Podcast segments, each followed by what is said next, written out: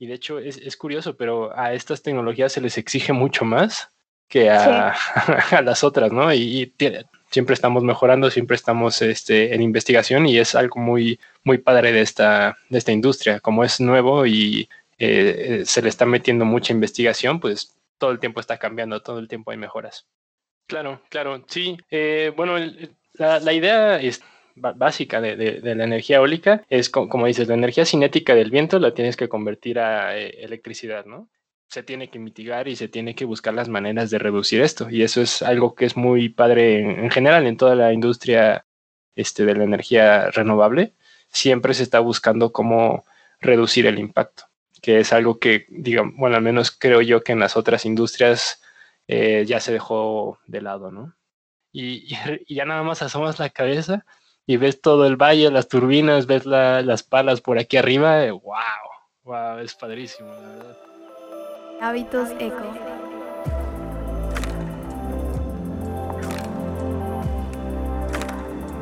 Hábitos eco.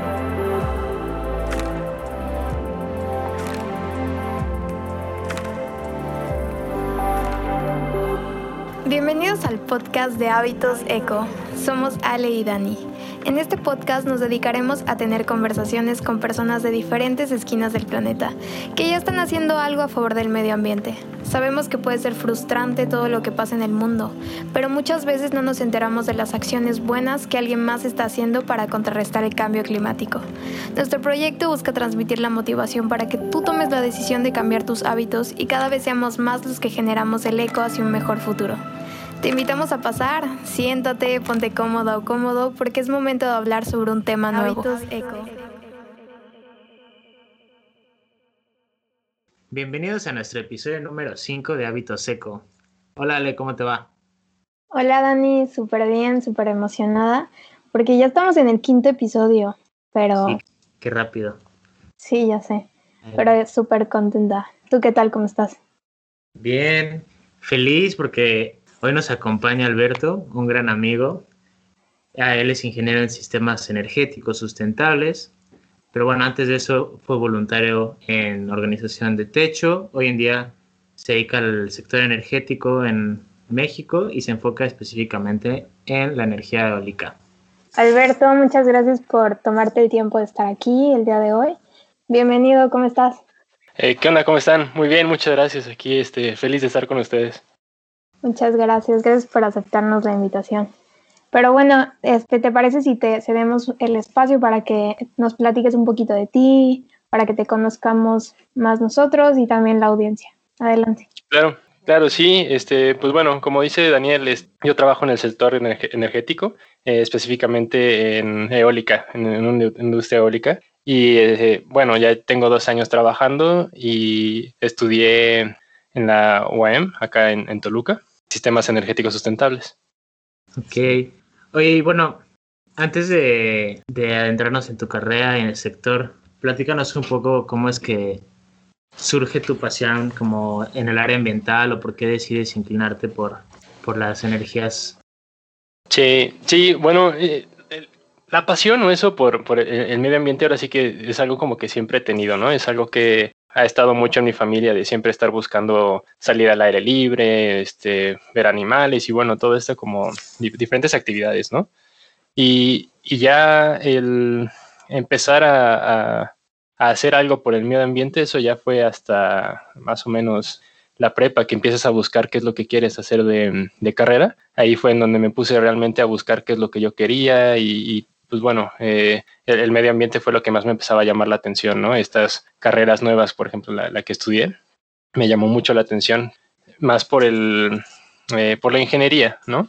Que es, eh, digamos, todo lo nuevo, todo el desarrollo de, de, nuevas este, pues, prácticas y de todo lo que se puede hacer, fue lo que más me llamó la atención.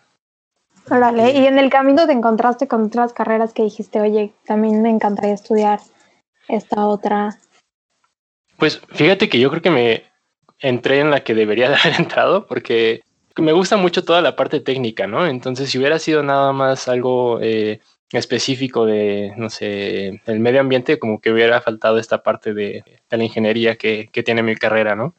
Y eh, lo, que nosotros vemos en, esta carrera es más de eh, generación de energía, ya sea de eléctrica, calor o, bueno, diferentes formas, ¿no? Pero creo que, creo que no. La verdad, una vez que entré me, me quedé ahí muy, muy, muy feliz de donde estoy, la verdad. Bueno, es lo que estudié ya hace dos años ya.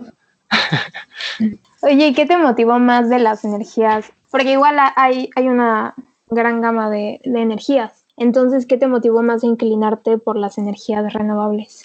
Es, buena pregunta. Eh, ahí ayudó mucho la carrera porque tenemos tres, este, tres ramas, ¿no? Eh, principales, al menos por ahora, que es bioenergéticos, eh, la solar y la eólica. Y a mí no lo tenía muy bien definido, así que me gustaba ahora todo, todo lo nuevo, todo lo que fuera desarrollo de ingeniería.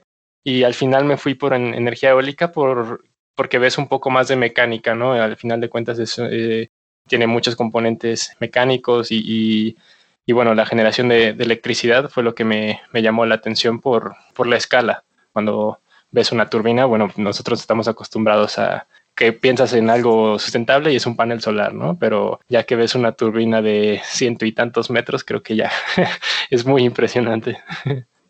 No, sí, me imagino. Sí, justo estaba leyendo el otro día que hay, justo cuando empezaron en los diámetros, hace, hace como un siglo, eran pues a lo mejor unos cuantos metros, ¿no? Y hoy arriba de 100 metros ha de ser una cosa brutal. Sí, sí, cuando empezó este todo esto, pues bueno, eran como los molinos, ¿no? Los que se ocupaban para las en las granjas y esto que era literal el transformar energía mecánica. Pero bueno, ahora ya es electricidad y pues ya son de creo que el más grande ahorita está como en 180 o, algo así el diámetro. Sí, están, están muy grandes. ¿Y en qué momento de tu carrera empezaste como a inclinarte por la parte eólica? Mm, ahí, bueno, una parte, como les decía, fue la parte de la mecánica, ¿no? Pero honestamente la otra parte que me convenció fue este eh, el lugar, cuando ves dónde, dónde instalan las turbinas este, pues, en, lugares bien bonitos, fue lo que más me inclinó a, a, ir a esta, esta parte. Uy, pero igual son los lugares como más calientes, ¿no? Porque luego están en los desiertos y así. Es que es de todo, e, eso es lo padre, hay, hay de todo. Sí, porque si te vas al, al, norte de Europa, que es donde hay muchísimo, pues ahí hay, eh, es súper frío, ¿no? Pero acá en México y todo esto sí son en lugares calientes. Oye, ¿y crees que nos puedas como que situar un poquito a nosotros y también a la audiencia en, en platicarnos un poquito ya más a fondo de la energía eólica, de, de cómo funciona, de cómo hay esta, esta transformación de energía cinética eléctrica?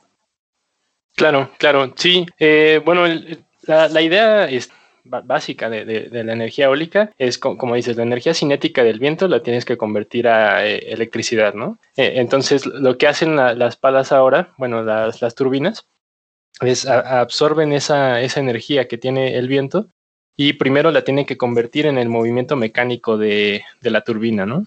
Y ya ahí adentro de la turbina es donde tenemos, este, dependiendo de la tecnología, se tienen cajas multiplicadoras, como si fuera un carro que lo que hace es que eh, multiplica eh, las revoluciones que tiene la turbina y bueno, ya con esto ya las pasa a un generador eléctrico y ya de ahí se genera la, electricidad. Y bueno, ahora a esta electricidad que ya se, generó, todavía se le tiene que transportar a, bueno, primero a, una base que sea, digamos, para todo un parque, llega a un punto y ya que se concentra en ese punto, ya se envía a la red. Oye, decías que funciona como la caja de un coche, ¿no? Igual tiene varias como, no sé cómo decirlo, como... Con velocidades. O, velocidades, sí, e, eso es bastante interesante y es donde ha, habido mucha, eh, mucha mejora. Ahora por eh, todas estas mejoras que se han tenido eh, ha sido por la electrónica de potencia, ¿no? De el poder controlar la frecuencia de la, este, electricidad, de la corriente, sin tener que tener una velocidad fija del rotor. Eh, antes, digamos, tenían que operar las turbinas a una velocidad constante porque si no, la electricidad que se generaba no la podías utilizar, ¿no? Es la frecuencia pero ahora lo que hacen es eh, aprovechan el punto óptimo de la, de la turbina y, ya después con esta, estos componentes electrónicos ya digamos que adecúan a, la, a esta frecuencia, a la electricidad, a, a, lo que podemos ocupar en casa, ¿no? Oye, respecto a lo que nos platicas, me, me surgieron unas dudas. La energía, bueno, más bien, el viento es totalmente, bueno, no sé cómo formularla, como se, aprovecha al 100% el viento para, mm. para transformar esto a energía.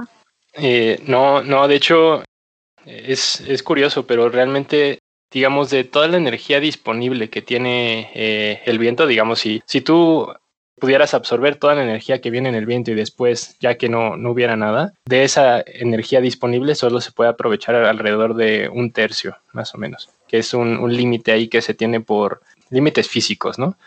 Y, y de este 30% aproximadamente, que es, el, es lo, que se puede transformar, después vienen ya las pérdidas de, este, del generador, de transporte y todo esto, ¿no? Ok. Oye, y actualmente le, esta energía eólica ya llega en forma de energía eléctrica a nivel ya domiciliario? ¿O a, pues, dónde llega? Sí, ahí depende mucho de cómo, cómo esté la red de cada, de cada lugar o bueno, de cada proyecto, ¿no? Pero normalmente lo que, lo que se hace es eh, estos parques los conectan a la red eléctrica, o sea, eh, al menos aquí en México, todo el transporte de la electricidad lo tiene que hacer CFE. Entonces, para que tú puedas conectar un parque a la red eléctrica, CFE tiene que darte el permiso y pues bueno, tiene que hacer todas sus, este, sus pruebas para que tú cuando conectes eh, este parque a la red no vayas a desestabilizarlo todo, ¿no? ¿Y cómo se constituye la turbina en sí? Porque mencionaba las palas, o sea, para, nomás como es para hablar el mismo lenguaje. sí, sí, luego eso es un vocabulario que eh, al menos me he encontrado que es este no es muy conocido, ¿no? Porque nosotros eh, eh, en la industria conocemos a, eh, bueno, está, está, la turbina, el generador, y digamos, la, lo que tú ves como, creo que le se conoce más como hélices o como, como si fuera un helicóptero, esto nosotros le llamamos palas. Ok. y, bueno, ese es el área en la que yo estoy, ¿no? En el mantenimiento y servicio de, de las palas. Sí, y, bueno, está entonces las palas, que es lo que lo más visible de, de, la turbina, y, después adentro de lo que no se ve como la caja que está ahí arriba, ahí es donde está esta multiplicadora, o, o bueno, dependiendo del modelo de la, de la, turbina, está directamente acoplada a un generador. Ya también hay diferentes tipos de generadores y todo. Y, y ya después es, viene ya el transformador, que es lo que eh, cambia el, voltaje o, bueno, diferentes dispositivos que eh, son los que permiten que puedan eh, enviar la, electricidad ya a la red, ¿no? Vale. Oye, estuve leyendo que, bueno, la más común es la que vemos, ¿no? Que es la, de tres palas. Pero hay, otro, hay otros tipos. Sí, sí. Eso, también es algo bastante interesante. Ahora como que ya eh, el estándar en la industria para, eh, digamos, las turbinas grandes son, son, tres palas, ¿no? Digamos que tú cuando quieres aprovechar la, eh, la, energía del viento, tienes que considerar así que como, como, como, en todo el precio, ¿no? ¿Cuánto te va a costar generarle la, electricidad? Y, y, ahí también viene un poco de el balance del, del rotor, ¿no? O sea, operando una máquina, eh, lo que tú buscas es que esté eh, generando electricidad por mucho tiempo, ¿no? Por, eh, entre más tiempo esté generando electricidad, pues bueno, más barato va a ser esta, o bueno, más va a rendir tu, tu inversión. Entonces, se escogen tres palas porque es el, el punto óptimo entre costos y eficiencia digamos que si tú pusieras nada más una pala, el, rotor estaría muy desbalanceado, ¿no? Porque se estaría cargando de repente solo de un lado eh, una pala que, bueno, son aproximadamente las grandes, como 13 toneladas, pues estarías poniendo mucho esfuerzo en un, en un rotor, ¿no? Y si pones nada más dos, igual tienes problemas de balanceo. Con tres palas es el, el óptimo y digamos que si empiezas a agregar más palas ya no encuentras un, un beneficio muy grande en cuanto a aumentar la eficiencia, pero sí te empieza a costar mucho, ¿no? Entonces ya por eso es que nada más con, con tres palas. eso es como que la, eh, la suma de varias, varias razones. Okay. Oye, respecto al tiempo, ¿cuál, es el porcentaje de operación de, la, de una turbina? O, sea, ¿como al año? Mm, sí, o en su vida, o sea, no sé, a lo ah, mejor se, se, apaga por cuestiones de seguridad o por alguna extraña razón, pero como decías que igual, pues, entre más tiempo opere, pues es más, más eficiente, ¿no? Sí, sí, a, ese, este, ese tiene, tiene un nombre que es la, disponibilidad, ¿no? La disponibilidad de la, de la, turbina en el año. Entonces, hay diferentes modos de, medirlo. Si lo mides por el tiempo que la, turbina está disponible, pues bueno, eh, las, las, turbinas eólicas están entre 95 hacia 99% del, del año disponibles para generar energía pero esto no significa que todo este tiempo estén generando energía porque, bueno, el viento no es constante, ¿no? Entonces, eh, ahí es donde entra ya eh, la, energía que, este, que, que, está generando y la que pudiera generar si estuviera activa, ¿no? Eh, no recuerdo bien cómo, cómo se le llama esto, pero sí tiene sus, maneras sus maneras de medir estas, digamos, como eficiencia, ¿no? Oye, en cuanto a los tipos que mencionabas, porque al inicio mencionabas que había las turbinas que, que, transformaban la energía del viento pero en energía mecánica, que eran las como las más antiguas. Actualmente ya, hay, ya hay turbinas pues en, en campos, o sea, terrestres y también hay turbinas en, en mm. el mar. ¿Crees que nos podrías como mencionar este, estas? Sí, sí.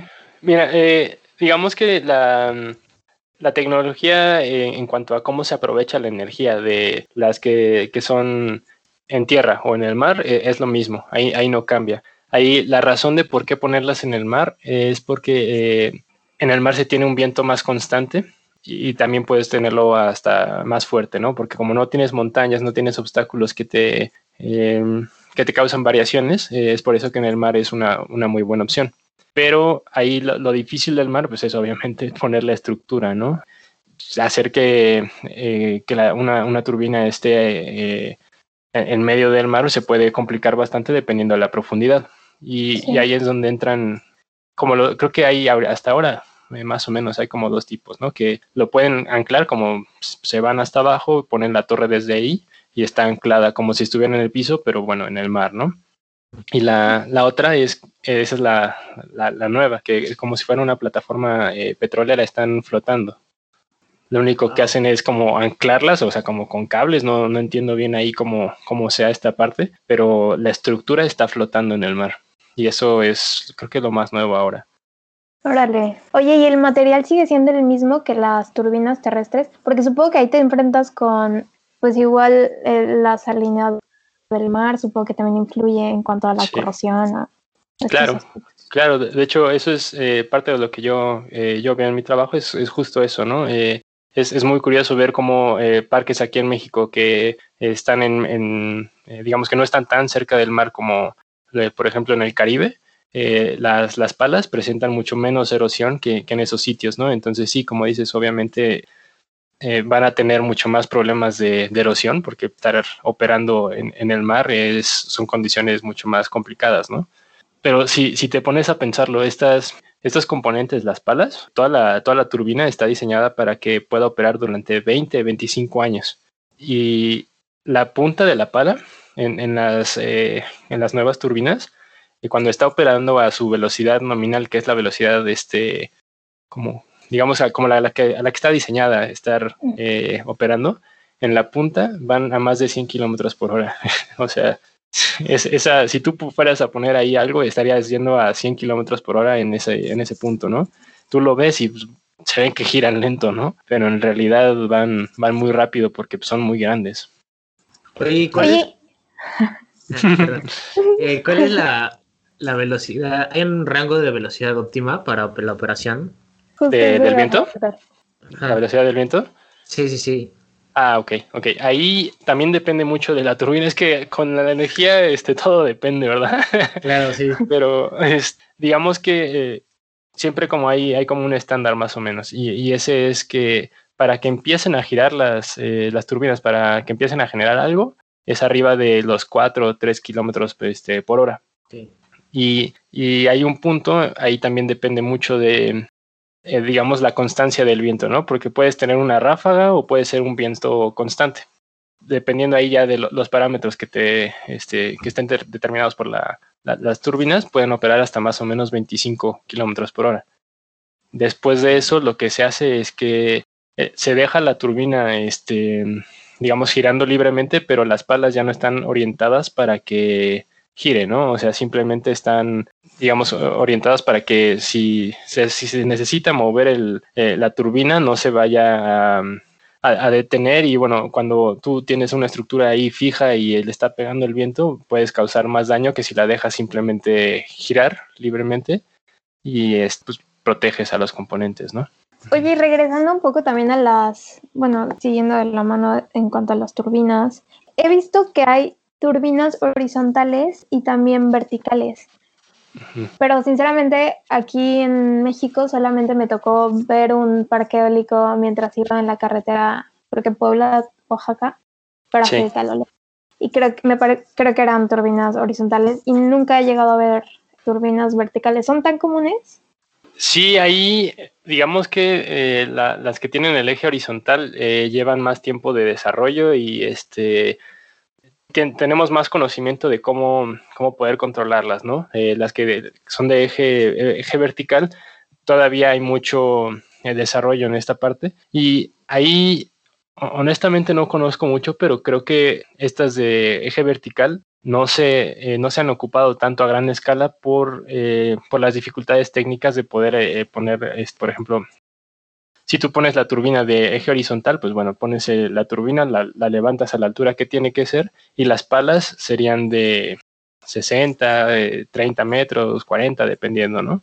Y si fuera de eje vertical, tendría que ser digamos que de la altura completa del, de la turbina, ¿no? Entonces, la parte de la manufactura de esto es, es, más sencilla para una de eje horizontal. Eso es al menos la, la razón que, que, yo tengo entendida, es esa. Entonces, por eso vemos en, eh, a, pequeña escala, digamos que es más, más fácil darle forma a, a, las palas de hacer toda la parte de la manufactura, bueno, por eso se, se puede hacer, ¿no? Pero a gran escala todavía no, al menos no conozco algún, alguna turbina este, de eje vertical. Ok. Y por ejemplo, en caso de que diera una. que alguien tuviera su.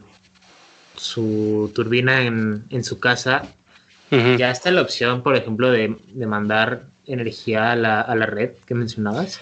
Sí, mira, es, es que es, eh, es, chistoso. Yo justo estaba haciendo más o menos mi, mi tesis, es de analizar el, el viento en un, arriba de un edificio, ¿no? Ver qué, eh, qué tan constante es y, pues bueno, ver la viabilidad de tener una turbina en, lugar de un, este, un panel, ¿no? Un panel solar. Sí, sí se puede, pero como eh, la, energía eólica realmente depende muchísimo del sitio y de las, eh, las características físicas alrededor. Por ejemplo, si hay muchos árboles, si hay un, una montaña cerca o o, cosas de este estilo, tener un, eh, una turbina arriba en tu, en tu casa puede ser no tan eficiente como tener un panel solar, ¿no? Porque, bueno, para que un panel solar solo te tienes que garantizar que este no, no, te, no tenga sombra de, algún edificio o algo así, ¿no? Puedes controlar las variables mucho más que de este, una turbina. Entonces, a pequeña escala no, no lo veo tan viable eh, en, la, en, la, energía eólica, digo, se puede y lo hay, ¿no? Digo, por eso eh, mucho tiempo se, se ocupó para eh, los molinos, ¿no? Como energía mecánica. Pero si te das cuenta en esos que tienen como en ranchos y esos que salen en películas, ¿no? Sí, sí. Siempre, siempre es una, una torre en un rancho que pues no hay nada. Eh, y de ahí este, sacan o ya sea agua o, o, muelen el grano o lo que sea, pero siempre es como en ranchos. En una ciudad eh, con tanto edificio, el flujo del viento ya no, ya, ya, no es predecible, ya no lo puedes, este, digamos, aprovechar de la misma manera. Vale. Oye, y antes de continuar, luego he visto, bueno, las fotos que subes, ¿no? Que sales ahí trabajando en, la, en, las, en las turbinas. Sí. Cambiando un poco el tema, ¿qué tal es la sensación de estar, porque, ¿cuál es la altura de, de las turbinas? O sea, estar a esa altura, ¿qué tal? ¿Qué se siente? Ahí creo que es mucho de gustos personales, ¿no? este, hay, hay gente a la que yo les digo, eh, a las que yo me, eh, ahora sí que he tenido la oportunidad de subirme, son de aproximadamente entre 110, 120 metros a, a la altura de, eh, del centro, ¿no? Entonces, es, es toda una experiencia, la verdad, porque no, nunca te imaginas todo lo que necesitas como para llegar allá arriba, ¿no? O sea, para poder subirte a un, una turbina necesitas tener un curso de, de, de un, un, entrenamiento por cualquier cosa, cualquier emergencia, tienes que saber cómo reaccionar, ¿no? O sea, un, sí. si llega a pasar que hay un fuego allá arriba, pues este, tienes que saber por dónde salir. Y eh, siendo, este, ahora sí que solo una salida, pues tienes que saber cómo reaccionar, ¿no? Entonces, a mí lo que me pasó cuando me subí estaba pensando en todas estas cosas como en dónde está la salida de emergencia, cómo me tenía que asegurar y todo esto, ¿no? Pero e, es muy, es muy chistoso porque tú llegas a la turbina, hay como una puertita y hay unas escaleras y un elevador, ¿no? Eh, a, mí siempre me habían dicho que los novatos son por las escaleras, pero fueron buena onda conmigo y me dejaron por el elevador. No, imagínate. sí. Y, y, el elevador es, es una caja con un, un motorcito arriba y, y, este apenas caben dos personas en, en este elevador, ¿no? Eh, entonces ya te suben y está encerrado, pues todo, toda la estructura es de metal, ¿no? Entonces no puedes ver nada y son como unos, híjole, unos 5 o 10 minutos para, para, llegar ahí arriba, o sea, es, es, lento. Entonces estás ahí encerrado y nada más vas mm, escuchando el, el, ruido del motor y este, ya, ya que llegas arriba, está, por, para tú poder subir debes de, debe de haber unas condiciones de bajo viento por seguridad no puedes estar ahí arriba si hay mucho viento. Entonces, aunque haya poco viento, la estructura como los edificios de hoy en día se, se tienen que mover para que no, eh, no, no se rompa, no se caiga, ¿no? Exacto, exacto. Entonces tú allá arriba ya empiezas a sentir cómo se mueve un poco, pero como no ves nada, no, no, no sabes qué, qué es realmente, ¿no? Y... pero supongo que estás como agarrado siempre a algo, ¿no? Sí. hay una, eso iba a preguntar, ¿no, no, no llevas como un arnés? Claro, sí sí, sí. De, hecho, parte de lo de que te enseñan en el curso es justo eso, ¿no? De, eh, cómo asegurarte el arnés. Ay, ahorita te cuento cómo se tiene que bajar de ahí.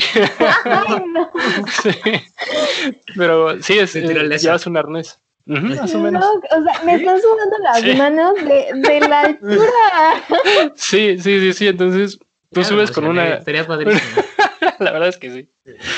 Tú, subes con un arnés, eh, tu casco siempre, eh, debes de llevar eh, guantes de seguridad, en dado caso lentes, y, y, me parece que, ah, bueno, claro, botas y toda, toda la ropa tiene que ser este, de seguridad porque si llega a haber un, fuego, que pues bueno, que te ayude al menos a, a, cubrirte un poco, ¿no? Que por ejemplo, si tienes materiales sintéticos, creo que si hay fuego se te pegaría todo en la piel, ¿no? Y este, este tipo de ropa no. Pero bueno, eso es, otra cosa. Ya tienes que tener todo listo en cuanto a tu equipo de seguridad y ya puedes subir. Y luego ahí cambia dependiendo del modelo de turbina, pero cuando tú subes eh, tienes que llegar ahora sí que a, donde está el, eh, el generador, se llama la góndola, esta como cajita que vemos. Y arriba tienen como unas ventanitas. Entonces yo obviamente lo primero que hice fue asomarme por ahí, ¿no? Nunca había estado arriba de una, entonces tú llegas, ves todo eso, es como, eh, te sorprende el tamaño que tiene eh, allá arriba, tú lo ves pequeño desde abajo y cuando subes está bastante grande y, ya nada más asomas la cabeza y ves todo el valle, las turbinas, ves las palas por aquí arriba, wow. Wow, es padrísimo, la verdad. Y, y se supone que el viento no es fuerte, ¿no? Pero llega una ráfaga, hay, hay, ráfagas, es normal, entonces te llega una ráfaga de viento y tú nada más te agarras como de, ¡ay! sí. Y luego puedes salir todavía aquí arriba y arriba de la, este, la góndola en Nacel, este, hay, hay lugares en donde te tienes que ir asegurando como con unos ganchitos que tienes amarrado a tu arnés, ¿no? Pero por más que estés amarrado, nada más te asomas tantito hacia abajo y ¡ay! Vértigo. ¿Cuántas veces has estado arriba de, de una? Eh, ahora ya las tengo contadas porque digo, yo me yo estoy más en oficina, ¿no? Entonces creo que cuatro veces, hasta ahora cuatro veces. Pero cada, vez la vas a disfrutar más. Sí, sí, sí, la verdad es que sí. ¿eh? ¿A qué parque eólico fuiste? ¿Dónde están eh, ahorita las, este, eh, las turbinas que yo, yo conozco están todas en, Tamaulipas. Oye, ¿y son, son ruidosas? ¿O qué tan ruidosas son? Mira, es, sí, sí hacen ruido. Este, una vez que ya están operando, pues bueno, eh, imagínate si escuchas a un carro yendo a 100 kilómetros por hora, pues bueno, hace ruido el, carro, ¿no? Pero el, el, motor en sí, o sea, digamos que el ruido de la máquina es, es muy poco la verdad e, es muy poco. Y toda esta parte del ruido está controlada y está regulada, ¿no? Hay, hay muchas mejoras para las, las palas para tener una mejor aerodinámica y que generen menos ruido. Entonces, si tú tienes todas estas como, ¿cómo decirlo? Como mejoras, implementos para que generen menos ruido. Para... sí, sí, sí, Entonces, lo, lo, que hace esto es que tú puedas operar más tiempo, ¿no? Porque si hay alguna comunidad cercana, pues bueno, sí va a, escuchar algo. Y, ajá. Pero realmente eh, eso me, pasó en una vez que estábamos haciendo un, trabajo ahí. Eh, necesitábamos tener un, eh, un generador eléctrico de esos de, este, de gasolina, porque tenían que, o sea, todavía no estaba en operación y se necesitaba electricidad así. Pues bueno, en medio de la nada, esa es la opción luego que, se, que todavía se ocupa, ¿no? Entonces prenden el generador y el generador eléctrico, que es como, como un, un bocho, ¿no? Hace el ruido como de un bocho, es mucho más ruidoso. Es que justo este, estaba viendo que para la construcción de estos parques eólicos se requiere hacer una manifestación de impacto ambiental, debido a que eh, el ruido es uno de los aspectos que creo que em, son más considerados en este tipo de proyectos. Considera aspectos económicos, sociales, culturales, eh, de flora y fauna. Entonces estaba viendo que este era uno de los aspectos. Y también, como mencionaba, la flora y la fauna, que pues a veces hay, eh, es como hay una cruz entre, bueno, más bien hay emigración de aves. Entonces estos pueden, pueden como... sí, este, chocar, ¿no? Sí, chocar con las, con las aves y es un, es un punto importante a considerar en este tipo de proyectos. Claro, sí, mira, Sí, pues. Ahí, ahí, ajá. No, perdón que te interrumpa. Si no, igual eso entra como nuestra siguiente pregunta, que es ventajas y retos. Entonces, si quieres, te puedes ir envolviendo en, esa parte. Ya, va. Sí, sí, sí. es que eh, siempre es de los primeros temas que preguntan, ¿no? Porque es también, o sea, yo también tenía esas preguntas porque ves algo en la escuela y bueno, sabes lo que, lo que es la teoría, ¿no? Pero ya en la práctica, realmente, ¿qué es lo que pasa, ¿no? Sí, mira, no, te voy a mentir, sí, obviamente sí hay impactos de aves en, en estas, este, en estas turbinas, ¿no? Pero si tú haces los, eh, empiezas ya a analizar realmente toda la situación y, y comparas, es una comparación muy, muy chistosa, pero si tú comparas el número de aves que matan los edificios o los gatos de casas, no se compara, o sea, una turbina creo que es hasta 10 veces menos que lo que matan los gatos de las casas de las personas. Eh, ahí obviamente viene un poco lo que, lo que dices, ¿no? Puede ser que los gatos maten aves, pero que sean pajaritos que, o sea, no, están en peligro de extinción o no, no son este, aves que muy grandes, ¿no? O, como, ¿cómo se le dicen? Creo que endémicas, ¿no? Pero honestamente no, no es un factor en donde tú digas que alrededor de donde están las turbinas se mueran todas las, eh, las aves, al menos no en, en, lo que yo, yo he visto, no, no, no, no pasa. Y bueno, obviamente tenemos que siempre estar como conscientes de que eh, es una generación de energía más sustentable que con, con, carbón o con, o con gas, ¿no? Pero para ser 100% sustentable todavía no estamos ahí, ¿no? Entonces todavía siempre tenemos ahí estas pues desventajas o áreas de oportunidad donde podemos ahí siempre eh, mejorar, ¿no? Y, y bueno, eh, en muchos parques luego tienen maneras de mitigar estas cosas, ya sea con, con control de la, eh, de la turbina. Eh, ahí he visto en, en, Instagram, de hecho, lo que hacen, eh, creo que es en Alemania, tienen sensores alrededor del, de la turbina y está esto en desarrollo. Lo que ellos hacen es cuando ven una, un ave muy cerca de una turbina, pues paran al rotor. Entonces, pues bueno, es, es, es, una manera, ¿no? Y, y digamos, si, si tú estuvieras en una generadora de, de carbón, bueno, perdón, una este, planta que quema eh, carbón para generar electricidad, ahí cómo le vas a hacer para quitar todo el humo o, todo eso de, de, esta manera, ¿no? Sí, de la nada no hay. Ajá, de la nada no existe, o sea, no, no hay. Y, y lo, que, lo que pasa mucho es que todas estas plantas, todas estas hidroeléctricas o, o, como, bueno, toda esta tecnología siempre está muy aislada y muy centralizada solo un lado, entonces alrededor de ahí no hay nada. ¿Por qué? Pues porque vivir ahí sería una calidad de vida horrible, ¿no? O sea, no podrías eh, eh, respirar bien si, si hay tanta contaminación, ¿no? Y en, en, el caso de las turbinas sí hay ese, ese aspecto, pero bueno, no afecta más que poner un edificio en una ciudad. Y, y, y también algo que he visto ya en, en varios parques es mm, abajo hay, hay fauna, hay, hay, animales. Este, de hecho, uno de los cosas que es muy importante para eso es si te toca que, no sé, me ha, habido correcaminos, este, jabalís, caballos, vacas o algo eh, en el camino, tienes tú la instrucción de que no le puedes, o sea, no lo puedes ni tocar. Si el caballo o el animal no se quiere mover de ahí, tú tienes que respetarlo, ¿no? Entonces, es una industria que sí respeta mucho todo este, e, este aspecto, ¿no? Y, de hecho he visto fotos de, ¿cómo se llaman estos? Eh, ay, leopardos o bueno, no, como gatos grandotes, gatos de montañas y estos. Este, ajá, sí, sí, este tipo de, animales eh, adentro del parque, ¿no?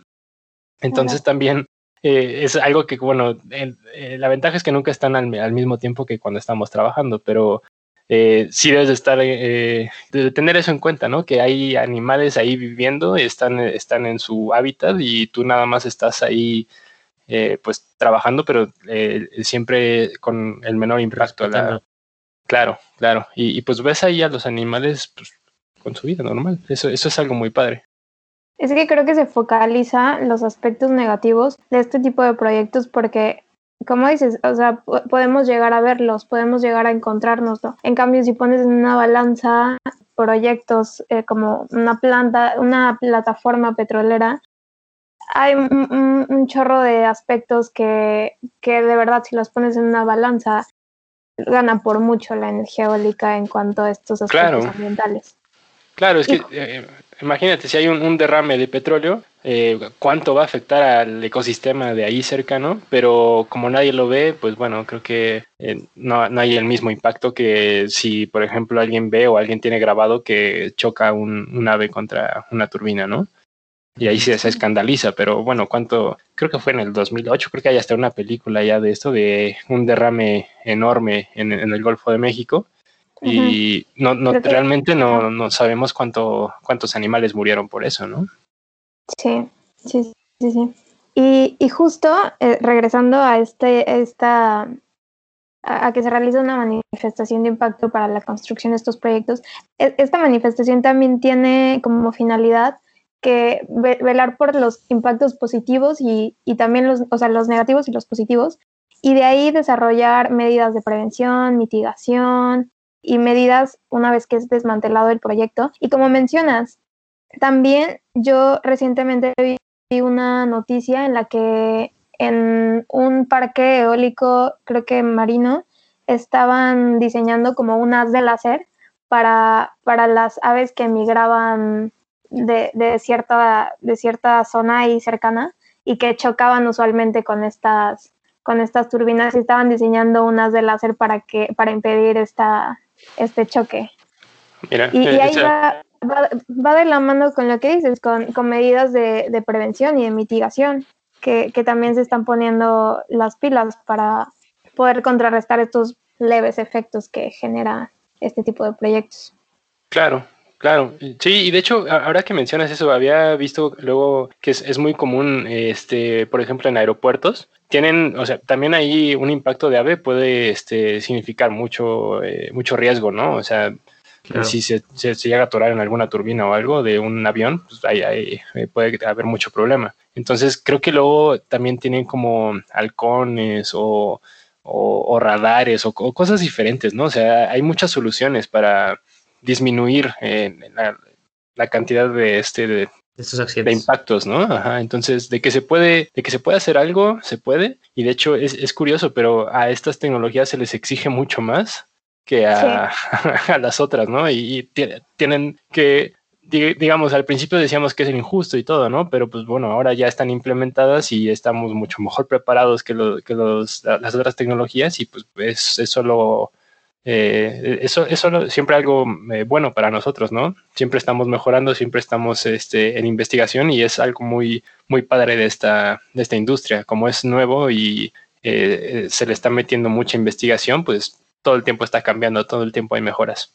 Claro. Sí, como mencionadas, a lo mejor no es 100% sustentable ahorita, pero pues es un área de oportunidad que va a ir creciendo conforme se vayan resolviendo los retos y esto, y, pero al final su objetivo es respetar los ecosistemas y buscar el mejor beneficio para todos. Sí, sí, exacto, exacto. Y de hecho ahorita con, lo que mencionaste me, eh, me recordó a un, un maestro en, en, la universidad. Él, lo que nos decía, sí, es que él, lo que nos decía es eh, lo que nosotros eh, hacemos como tecnología realmente no es sustentable, es más sustentable que.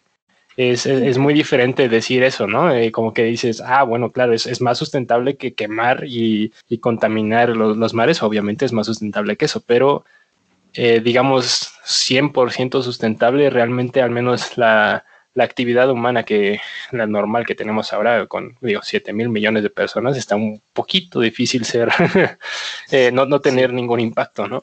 Sí, claro.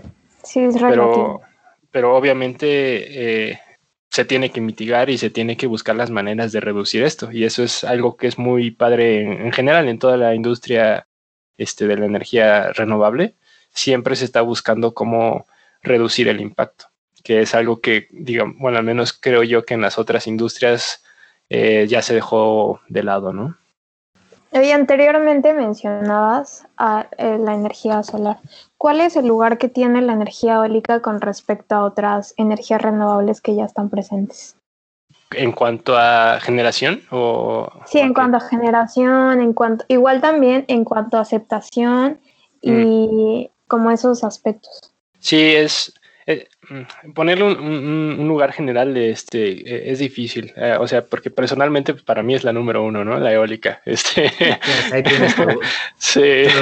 maqueta ahí a escala, ¿no? Sí, de hecho, mira, aquí está en mi escritorio. Entonces sí, e, es difícil, pero creo que ahorita, eh, en cuanto a porcentaje de generación, creo que sí está muy por arriba la, la eólica pero ambas ahorita tienen un potencial muy grande de, de, aumentar, ¿no? Con, con, estas últimas mejoras que ha tenido la, la solar, eh, se está haciendo más barata. Eh, y también... ¿En cuanto a su producción o...? Sí, sí ah, digamos para tú saber qué, este, qué proyecto o qué tecnología te conviene, digamos, para poder comparar tú la, eh, este, una, una eh, turbina eólica, o bueno, un parque de energía eólica, una de solar, una de carbón, una de gas, o una este, de, ¿cómo se llama? Una presa, una presa, o lo, que sea, ¿no? Cualquier eh, tecnología, siempre todo se compara en el costo de energía por unidad. Este, o sea, es cuántos dólares te cuesta por kilowatt hora, ¿no? O megawatt hora, o como, depende de la magnitud que quieras, ¿no? Y, siempre se compara con esto, ¿no? Entonces, el, precio de este kilowatt hora eh, en la solar ha estado disminuyendo muchísimo con, con, todos estos avances de tanto la manufactura como de este, la, este, la, tecnología, ¿no? Que la, eficiencia del mismo panel ha, mejorado muchísimo. Entonces, yo creo que en cuando, cuando viene eh, toda la parte de energías renovables, no, no podemos hablar de cuál, cuál, cuál es la mejor ni cuál es la, digamos, la que va a sustituir a todo, ¿no? Porque cada una tiene sus ventajas y desventajas, ¿no? Y, a mí el, ejemplo que me gusta mucho es cuando tienes como una variación anual en, el viento. Eh, en el verano, al menos en el norte de este, así que del planeta, del hemisferio, eh, en el hemisferio norte, en, en verano tenemos menos, eh, menos viento por el calor, por las corrientes tenemos menos viento. Pero bueno, si, si, te pones a verlo, en verano tenemos más sol. Entonces, si tú tienes una red que tengas eh, un, un, balance eh, bueno entre generadores eh, eléctricos, generadores eólicos y paneles solares, pues bueno, cuando tengas más sol, vas a aprovechar más la energía solar y cuando tengas más viento vas a aprovechar más la otra, ¿no? Simplemente es tener este balance en la red y, aprovechar eh, los recursos naturales en donde los tengas, que es creo que algo muy importante, ¿no? Siempre aprovechar lo que tengas en, tu sitio, ¿no? En tu lugar. Sí, esto, esto es interesante porque he visto varios proyectos, no sé si ya se llevan a cabo, pero de cómo, justo de lo que mencionas, cómo los conecta, ¿no? Y y como para compensar a lo mejor la turbina un día no está siendo tan efectiva, pero tiene los paneles, entonces compensa esa, esa falta de energía o incluso lo conectan con, con biomasa u otras tecnologías que... Claro, e-, esa, es muy buena también. Eh, algo que, eh, digamos, eh, al menos yo, yo creo que va a ser muy importante en, en, los siguientes años es la capacidad de almacenar la energía que no estés ocupando cuando se esté generando, ¿no? es decir, puede ser que a mediodía no estés, no, estés necesitando toda la energía que puedes generar con los paneles que pusiste en toda tu casa, ¿no? Pero si tienes una manera de almacenarla y ocuparla después en la noche cuando ya no hay sol, pero necesitas toda esta electricidad, entonces eh, ya se vuelve más, eh, ¿cómo decirlo?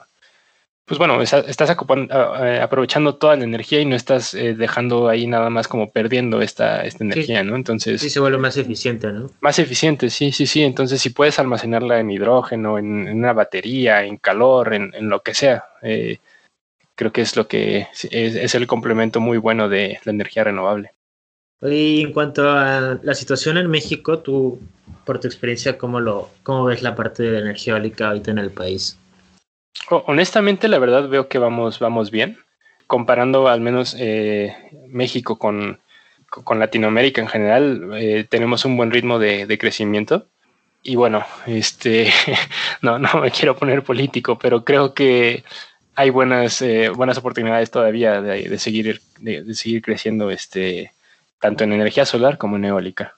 Que bueno, sí es importante, ¿no? Para aumentar el porcentaje que se utiliza a nivel nacional de, estas energías. Poco a poco sí, justo, justo esta pregunta va de la mano con, con esta, que es cuál es la tendencia de la energía eólica en particular en los últimos años, ya sea en México, en el mundo. Que hay un objetivo, ¿no? Que se busca alcanzar en los siguientes años. Sí, el, eh, fue, esto es del, del Acuerdo de París, ¿no? Y, y, lo que viene mucho eh, en, este acuerdo, cada país se, se, compromete a cierto porcentaje, ¿no? Eh, honestamente no recuerdo bien cuál es el de, el de México.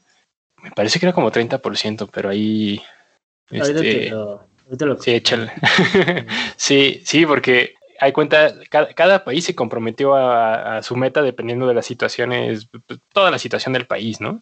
Entonces, digamos que nosotros tenemos una meta que me parece que es para el 2030 y, y, si cumplimos esta meta lo que estamos haciendo es este, evitar esto que siempre mencionan, o al menos es, es muy mencionado, eh, el de subir eh, un grado de temperatura, ¿no? Eh, todo va más o menos, digamos que se resume a eso y, y, bueno, hemos visto que sí se ha aumentado, pero sí se necesita todavía darle un, un empujón más, un poquito más, este, más fuerte a esto porque no, no se puede olvidar, ¿no? No solo porque ya veamos paneles solares significa que ya, ya es sustentable, o sea, sustentabilidad es, es mucho más grande que eso, ¿no? Aprovechar la energía también viene de, no sé, por ejemplo, si, si vas a quemar eh, combustible o bueno, gas para calentar tu, tu agua en, tu casa o para cocinar, es hacer uso, digamos, eh, consciente de estos recursos, ¿no? Y, en donde podamos ir eh, reduciendo o ayudando en esto, pues, pues, todo ayuda a esta, esta meta que se tiene. Sí, mira, bueno, regresando a lo que mencionas del porcentaje, sobre la Asociación Mexicana de Energía Eólica, el objetivo es generar 35% de la energía del, a nivel nacional. Con, y es para el 2030, ¿no? Creo. Sí, pero incluso mencionan que para, se, se podría alcanzar para el 2024 de acuerdo a la tendencia oh. que trae.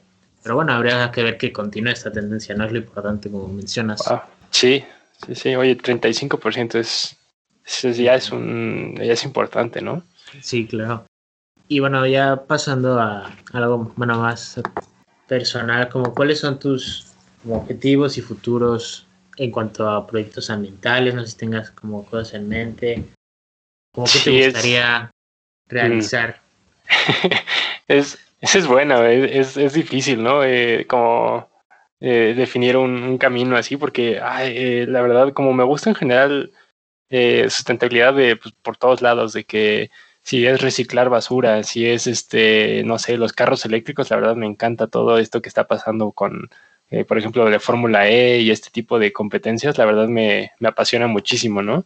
Uno de mis, digamos, sueños que ojalá algún día lo pueda hacer es convertir un carro mío en eléctrico. Eso para mí sería algo, algo muy padre porque ahí entra un poco de, sí, obviamente si tú llegas y eh, cambias de carro y te compras uno eléctrico, en el momento estás cambiando eh, de, quemar gasolina a, ya nada más este, ocupar electricidad, que es, aunque, aunque venga de carbón, es más eficiente y estás contaminando menos, ¿no? Es algo que es importante decir porque luego dicen, ay, estás quemando, ya no quemas gasolina, pero quemas carbón.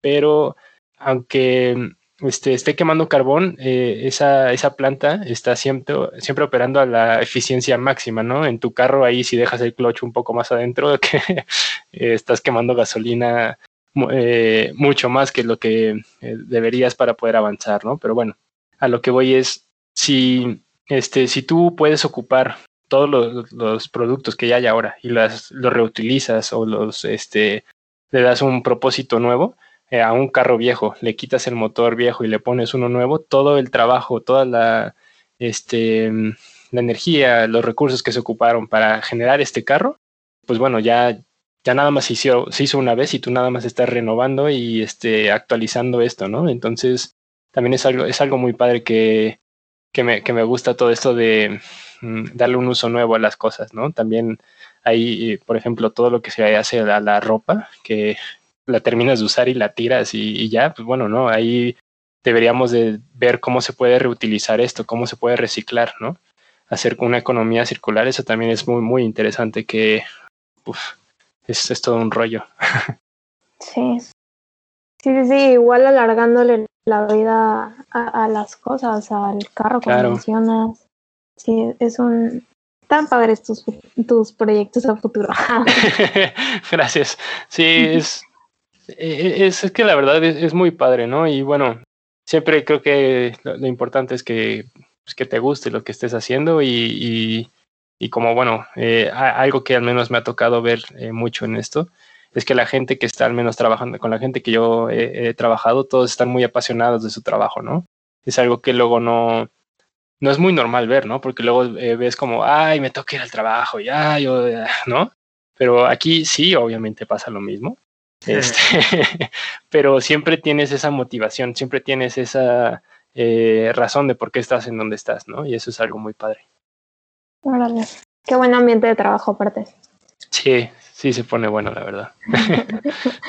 Oye, y, y, siguiendo con esto, ¿cuál, ¿cuál es tu motor para continuar? ¿Qué es lo que te motiva a seguir en esta línea? Y aparte, planear continuar con esta línea futuro, con esta línea de apegación a la sustentabilidad? A mí algo que siempre me ha, me ha gustado mucho es, este, como, te digo, las actividades al aire libre, ¿no? E, entonces, bueno, yo eh, vivo en Toluca y luego este, mover, eh, me muevo a la Ciudad de México y pues bueno, ves todo el valle, ¿no? Me acuerdo yo mucho siempre de cómo se veían los volcanes, ¿no? Que es algo que ahora con la pandemia se han visto otra vez, ¿no? ya podemos ver a los volcanes de nuevo.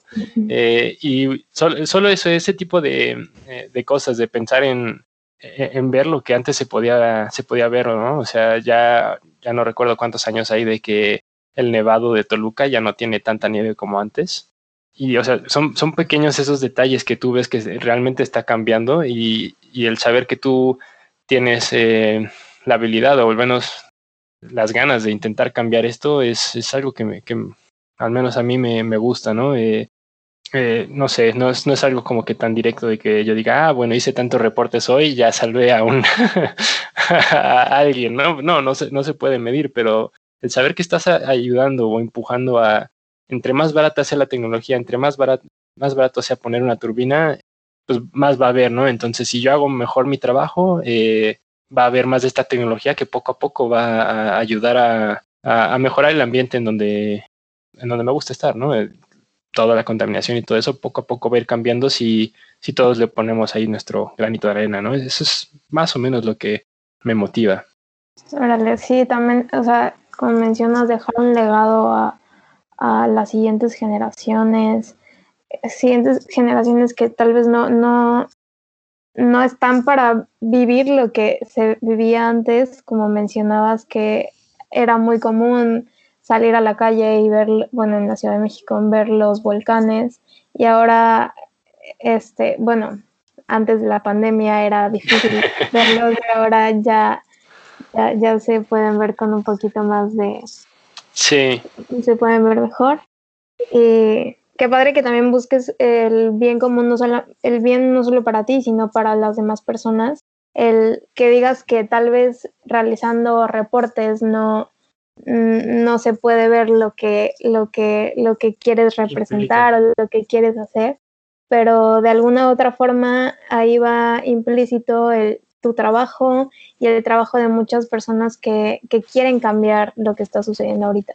Sí. Y, y de la mano con esa pregunta ya estamos por finalizar este episodio y te tenemos unas últimas tres preguntas.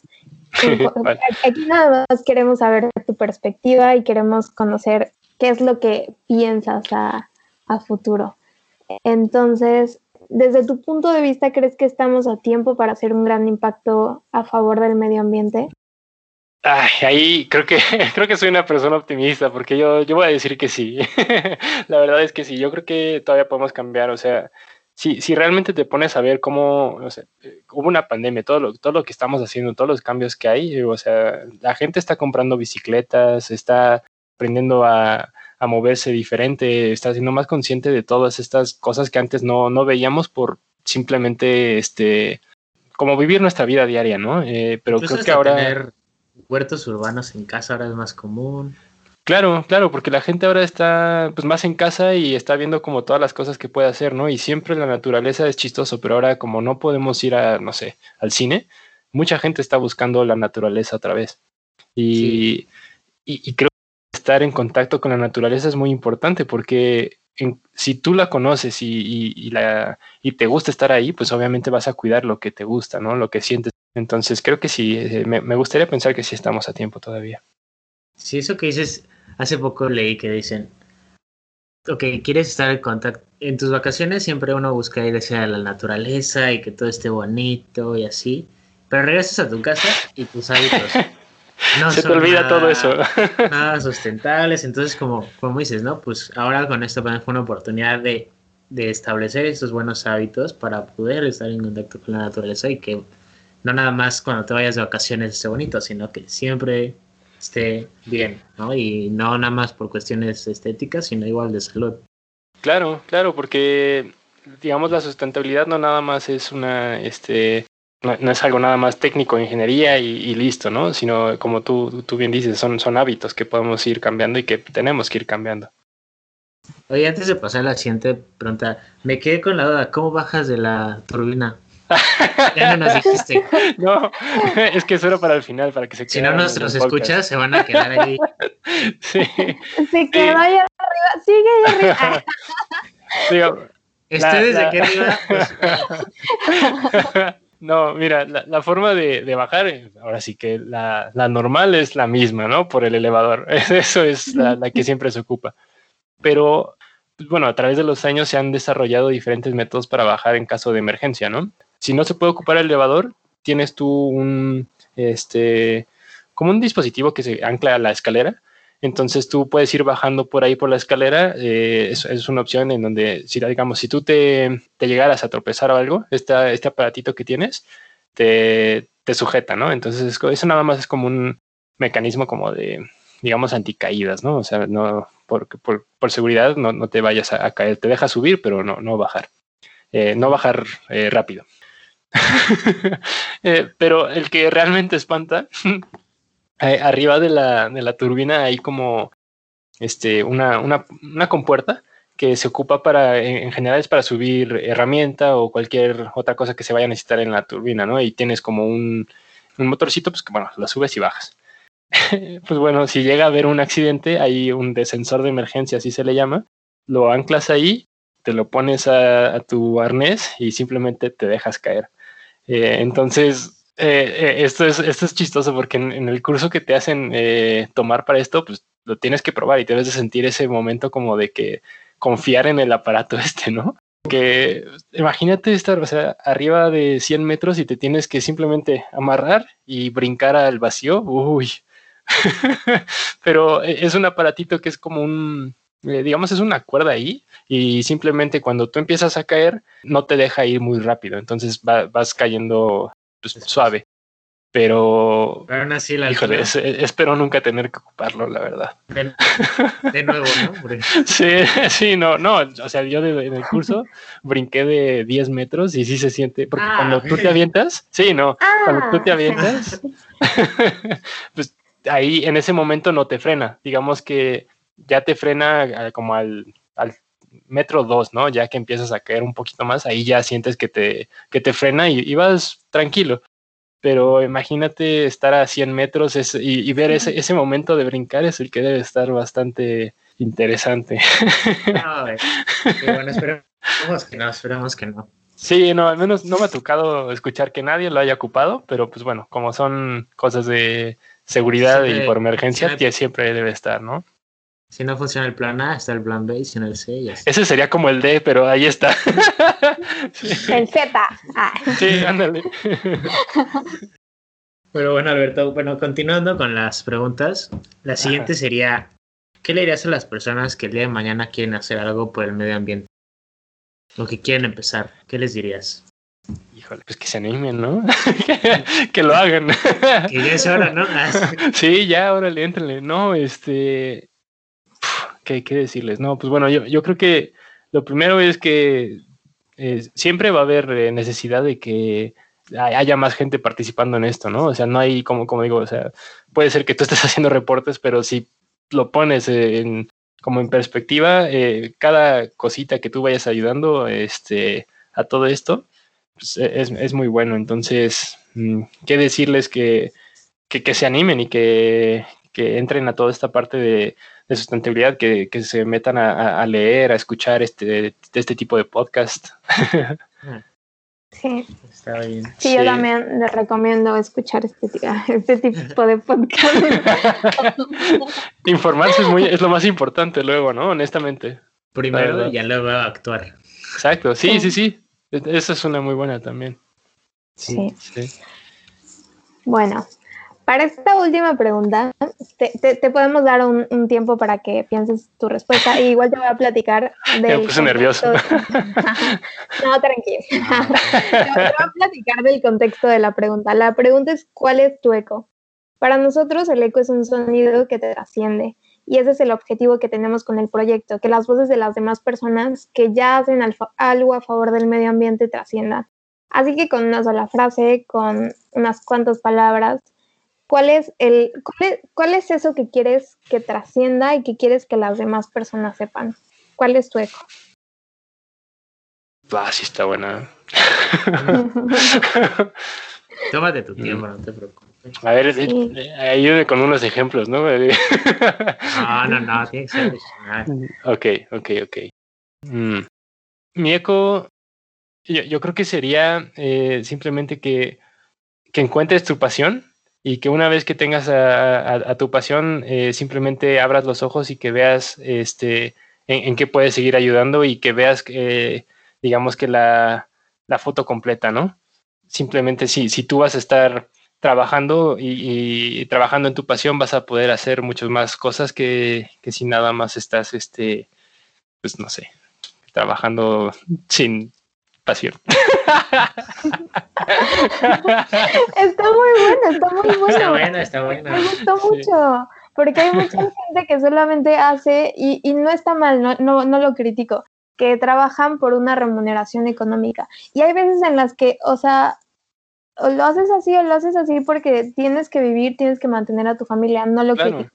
Pero qué padre hacer algo que en lo que realmente estás apasionado y que aparte te paguen. O sea, Exacto, sí, exacto. o Mira, sea, el combo. Lo, digo mucho porque, ay, es que este, la semana pasada, digo, si quieren cortarle como quieran, ¿eh? estuvo, estuvo bien pesado. Y este, eh, hubo un momento en que dije, no, ya, ya no quiero. o sea, es, es que es- en cualquier trabajo vas a encontrar eso, Sí. ¿no? Entonces, si, Pues siempre si no semanas te- pesadas, días, Claro, claro, y, y si a ti no te apasiona lo que haces, ¿cómo le vas a hacer para, para seguir adelante? Para ¿no? volverte a levantar y decir, bueno, ahí voy a a- decir, ay, otra vez a las 7 de la mañana, uh", ¿no? Entonces creo que es algo muy importante y, y, y bueno, si a toda la gente que está escuchando esto y, les eh, tienen alguna pasión o algo simplemente que les gusta de, de- de lo renovable, pues bueno, que aprovechen y que, que busquen en qué pueden trabajar de, de esto, ¿no?